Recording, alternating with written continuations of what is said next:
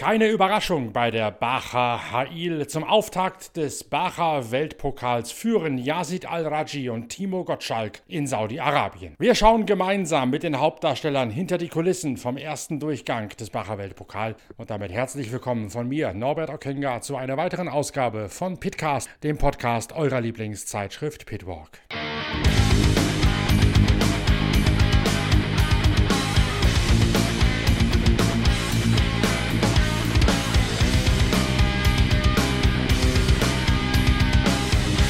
Es gibt ein ganz und gar ungewohntes Bild heute in Saudi-Arabien. Annette Quandt und Annie Seel in ihrem Yamaha Side-by-Side -Side aus dem X-Raid-Team müssen die Etappe eröffnen, den ersten Tag einer nur auf zwei Tage komprimierten Bacha in der Nähe von Ha'il. Und für die beiden Hauptdarsteller in der neuen Ausgabe der Zeitschrift Pitwalk, die wir gerade in Druck gegeben haben, ist das eine ganz neue Erfahrung, sagt auch Annette Quandt. Gestern haben wir im Prolog eine sehr gute Platzierung für uns gemacht. Das heißt, heißt, äh, wir sind auf Platz 9 gefahren. Allerdings ist es ähm, ein kleines Problem, weil äh, die ersten zehn Plätze können ihre Startposition ähm, wählen für den nächsten Tag. Und äh, das ist, geht so vonstatten, dass der Letzte als erstes wählt. Und dann, je nachdem, wer danach, ähm, also die besseren Positionen, ähm, können sich dann aussuchen, wo sie hinwollen. Das heißt, man wird entweder nach oben oder nach unten verschoben, meistens nach oben. Und äh, ja, da ist ein bisschen, ja, war eigentlich relativ klar, dass wir äh, heute die Stage aufmachen müssen. Ähm, was für mich jetzt mal eine völlig neue Erfahrung war, weil normalerweise haben wir natürlich äh, wie auf der Dakar total zerstörte Pisten. Ähm, das war ziemlich cool. Ähm, auf der anderen Seite wird natürlich auch der Track sehr rutschig. Jetzt äh, kann ich auch verstehen, äh, was die Jungs so Stefan, äh, Peter Hansel und Carlos Sainz und so immer sagen, wenn sie im Team sagen, ja, wir wollen die Stage nicht aufmachen, weil die ist so slippery. Verstehe ich jetzt. Ähm, ist allerdings eine neue Erfahrung für mich. Und äh, zusätzlich ist das ja eine richtig ähm, richtige Cross-Country-Stage Heißt, es gibt auch richtige Navigation und schwere Navigation. Heute war es so, dass wir ähm, ja, als erstes überhaupt keine Spuren hatten, also so ein bisschen Motorbikes, aber da, die sieht man wirklich fast gar nicht.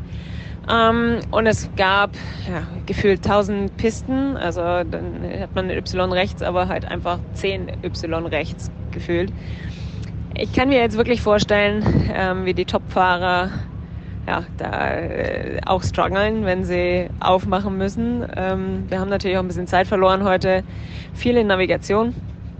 Ähm, dann ging es in die Dünen. Wir hatten, das sind relativ spezielle Dünen hier. Und zwar sind es wie ja, ziemlich hohe Berge von Dünen mit äh, Gras drauf. Ähm, nicht ganz so weich, es war eigentlich relativ fest, aber sie sind trotzdem speziell zu fahren. Ähm, ich kenne die schon von der Dakar. Haben wir eine Stage äh, in einer ähnlichen Area ähm, gefahren. Und äh, macht einfach super viel Spaß. Also das, ich habe mich wirklich gefreut auf den heutigen Tag. Und äh, ich bin auch super happy darüber, dass ich das machen konnte. Speziell, weil wir wahnsinnig viel davon gelernt haben. Zum einen haben wir nicht oft die Chance, ähm, keine Spuren zu haben. Das heißt, vom Navigieren her war es eine super Erfahrung und für Anni auch, ja, dass man einfach schauen konnte, wie, wie man navigieren muss, wenn man eben keine Line hat. Und vom Fahrerischen her war es für mich auch super gut zum Lernen, äh, wenn dann ein Yazid Al-Rajeh, der wirklich sehr, sehr schnell ist, von hinten kommt und ähm, einfach mal versuchen kann, ein bisschen zu halten. Wir haben gestern uns dann noch ein bisschen scherzhaft unterhalten und haben gesagt, okay, er ist als äh, zehntes Auto gestartet, er hat also die beste Startposition gewählt. Ähm, und wir haben ein bisschen scherzhaft überlegt, wie lange oder bei welchem Kilometer er es denn dann schafft, mich einzuholen. Er hat gesagt 120. Ich habe gesagt, wahrscheinlich ein bisschen früher. Ich hatte recht, er hat gewonnen. ähm, es war dann irgendwann Kilometer 90 oder so. Ähm, war trotzdem eine sehr, sehr schöne Stage und wir hatten super viel Spaß. Und haben wahnsinnig viel gelernt. Sie hat es angesprochen, der große Vorabfavorit ist natürlich Yazid Al-Raji. Das ist jener Saudi, der in der ersten Rallye Dakar-Woche über mehr als 1000 Kilometer in Führung gelegen hat und von dem ihr im neuen Heft unserer Zeitschrift Pitwalk exklusiv einen Original-Fahreranzug von der Rallye Dakar gewinnen könnt. Dazu müsst ihr euch nur jetzt schon registrieren per shop at pitwalk.de. Da einfach eine E-Mail hinschreiben, dann bekommt ihr rechtzeitig druckfrisch die neue Ausgabe von Deutschlands größter Motorsportzeitschrift mit einem riesigen Themenspecial rund um die Rallye Dakar 2024. Und darin eingebettet ist dann auch die Quizfrage, mit der ihr diesen Rennfahrer-Overall von der Rallye Dakar, ein Originalteil von Yazid Al-Raji, gewinnen könnt. Yazid Al-Raji ist auch hier mit Timo Gottschalk, seinem brandenburgischen Beifahrer, unterwegs in einem Toyota Hilux Turbo Allradler. Und es dauert gar nicht allzu lange, so wie Annette Quant es gesagt hat. Dann schiebt sich der Saudi, der bereits sechsmal die Bacher Hail hat für sich entscheiden können, auf die erste Position nach vorne. Rokas Basiushka, der 24-jährige Neuling in der Ultimate-Klasse, ist der letzte, den er überholen muss. Basiushka klemmt sich an die Pritsche von Toyota Hilux, von Yazid Arachi und Timo Gottschalk, um möglichst viel von dem lernen zu können.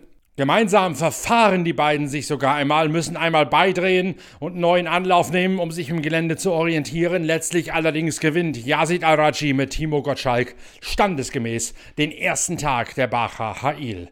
Das Fazit von Timo Gottschalk. War eigentlich eine schöne Prüfung, äh, geteilt in zwei Abschnitte mit einer Tradition dazwischen. Also der erste Teil typisch äh, heil, sandige Tracks, ziemlich bumpy, ein paar kleinere Dünen, ein paar steile Auffahrten, also riesengroßen alten Dünen, wo man teilweise nicht richtig hochgekommen ist, aber okay, äh, mit Außenrumfahren ging's dann.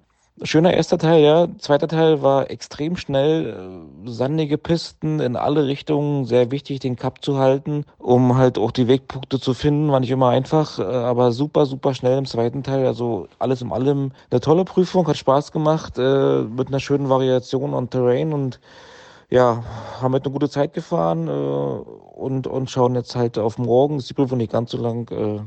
Rukas Basiuschka wird Zweiter und auf der dritten Position João Ferreira in seinem Mini aus dem X-Ray-Team vor Juan Cruz Jacopini, der diese Prüfung ab Kilometer 60 eröffnet hat, nachdem er einmal an Annette Quandt und Annie Seel vorbeigegangen ist und dann etwa 120 Kilometer lang Führungsarbeit und Eröffnungsarbeit hat leisten müssen. Jacopini und Dani Oliveras als Beifahrer holen sich, obwohl sie sich einige Male nicht sicher waren, wo es lang geht, Platz 4 in der Gesamtwertung vor Dania Akel und vor dem Besten der Side-by-Side. -Side.